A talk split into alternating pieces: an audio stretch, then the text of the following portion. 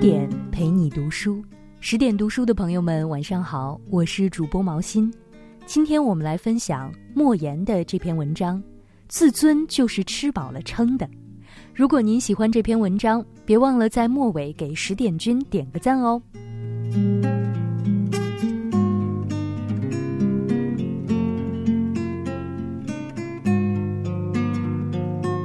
有句俗话说：“吃人家的嘴短”，这个意思很明白，但仅仅有这点意思，那简直不算意思。我的意思是说，吃人一颗胡萝卜所蒙受的耻辱，哪怕用一颗老山参也难清洗。朋友请我去吃饭，吃了一盘胡萝卜丝，吃了一盘粉丝，还吃了一盘像橡皮一样难以嚼烂的肉。吃完了，我心感动。心中暗想，点滴之恩应该涌泉相报，吃人一碗要报一盆。隔了几天，一群朋友聚会，我为了一句什么话，把这位曾经请我吃过一次饭的朋友得罪了。他咬牙切齿地说：“你的良心让狗吃了吗？前几天我去香格里拉饭店买了美国加州的酱小牛肉。”去长城饭店买来西班牙产的胡萝卜，去友谊商店用外汇券买了专供外国人的波罗的海鱼子酱，还有法国走私进来高级奶油，吃的你小子满嘴流油。可是你一转眼就忘记了，那些小牛肉还没消化完吧？我感到浑身冰凉，悔之莫及，恨不得把自己这张不争气的嘴巴用胶布封了。你当年吃煤块儿，不也照样活吗？你去吃人家那点胡萝卜丝和粉丝干什么？实在馋了，你自己去买一麻袋胡萝卜，把自己吃成一只兔子，也花不了多少钱。但你吃了人家的东西，就要听人家的，就要承受人家施加到你身上的侮辱。我这人最大的毛病，就是没有记性，像狗一样。记吃不记打，当时气得咬牙切齿的发恨，但过不了几天就忘了。又有一个朋友请我去吃饭，上了一只煤球炉子，炉子上放了一口锅，锅里放了十几只虾米，一堆白菜，还有一些什么肉。吃着吃着，我的凶相又原形毕露了。那朋友就说。看看莫言吧，吃的一上桌又奋不顾身了，太过分了。就算是真的，也不该说出来呀。俗话说得好，良言一句三冬暖，恶语伤人六月寒。一句话把我的心彻底的凉透了。我一边吃着，一边因为吃人家的东西所蒙受的耻辱，一桩桩、一件件。涌上心头。我怎么这样下贱？我怎么这样没有出息？你实在想吃，一个人下个馆子不就行了吗？你想怎么吃就怎么吃，你想多么凶恶的吃就多么凶恶的吃。你吃光了肉，把盘子也舔了，也没人嘲笑你。你自己经常的忘记自己的身份，你忘了自己是一个乡巴佬。人家那些人从根本上就瞧不起你，压根儿就没把你当个人看。人家有时找你玩玩，那是无聊；那是天鹅向水鸭子表示亲近。如果水鸭子竟因此而想入非非，那水鸭子就惨了。想明白了道理后，我发誓，宁愿饿死，也不再吃人家的东西了。就像朱自清宁愿饿死也不吃美国面粉一样，我还发誓，万不得已跟人家在一起吃饭时，一定要奋不顾身的抢先付账。我付账，那么即便我吃的多一点儿，人家也就不会笑话我了吧。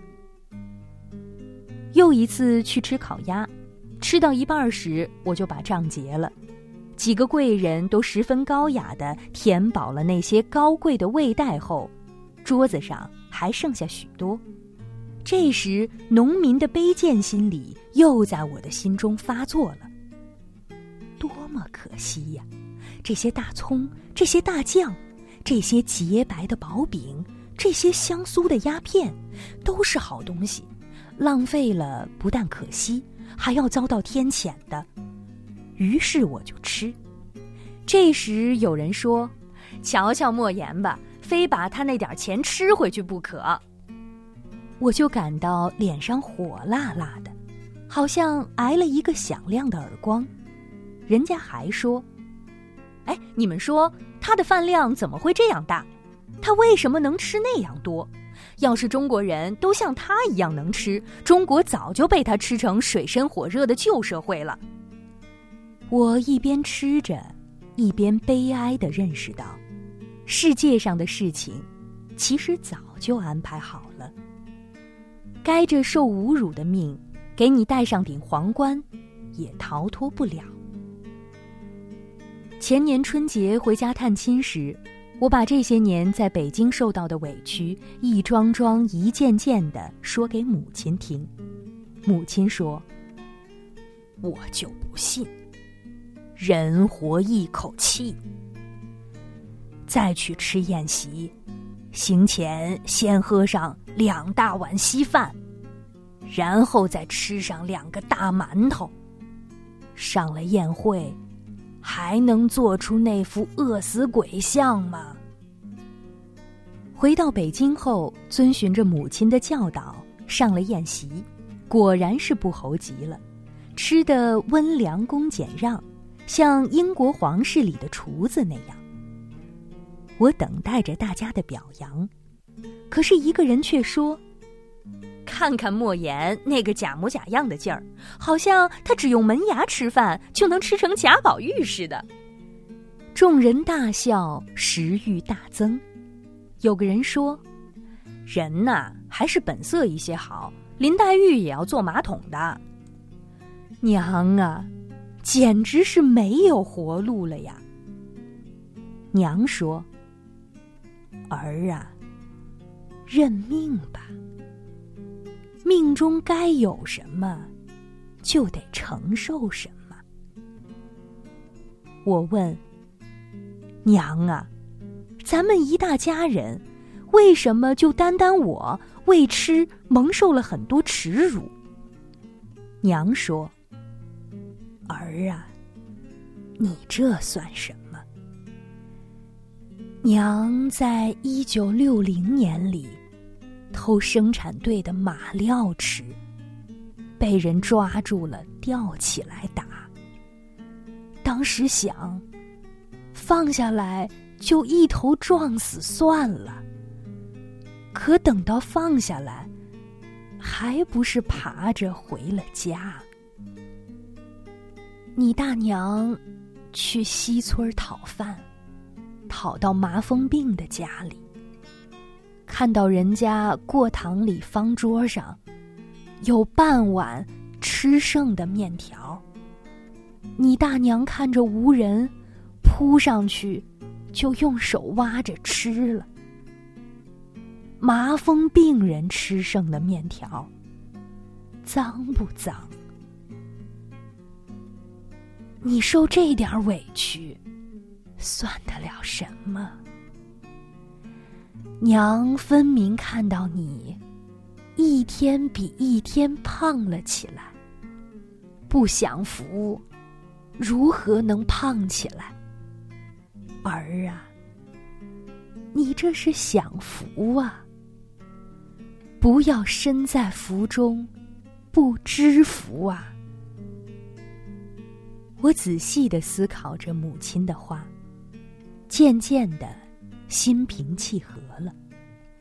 是呀，所谓的自尊、面子，都是吃饱了之后的事情。对于一个饿得将死的人来说，一碗麻风病人吃剩的面条，是世间最宝贵的东西。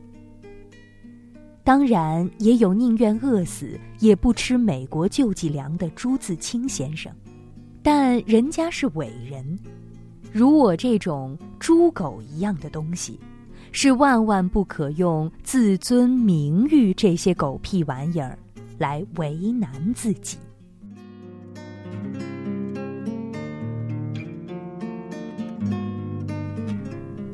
好，各位朋友，更多美文请关注微信公众号“十点读书”。别忘了，如果您喜欢这篇文章，记得在文章的末尾给十点君点个赞哦。